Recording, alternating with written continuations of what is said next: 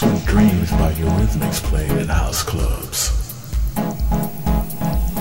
Open our eyes, or even species.